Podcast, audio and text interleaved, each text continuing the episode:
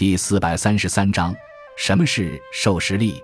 元世祖至元十七年（一千二百八十年），郭守敬（一二三一至一二八一年）与王洵、杨公义、许衡等人于编写完成授时历。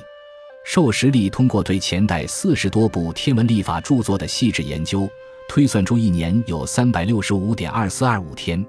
与地球绕太阳一圈的时间仅差二十六秒。与现在实行的公历所采用的平均年的长度是一样的。书中还废除了前代采用的上元纪年以及采用复杂分数表示天文资料的办法，而是精简了计算方法，大大提高了准确度。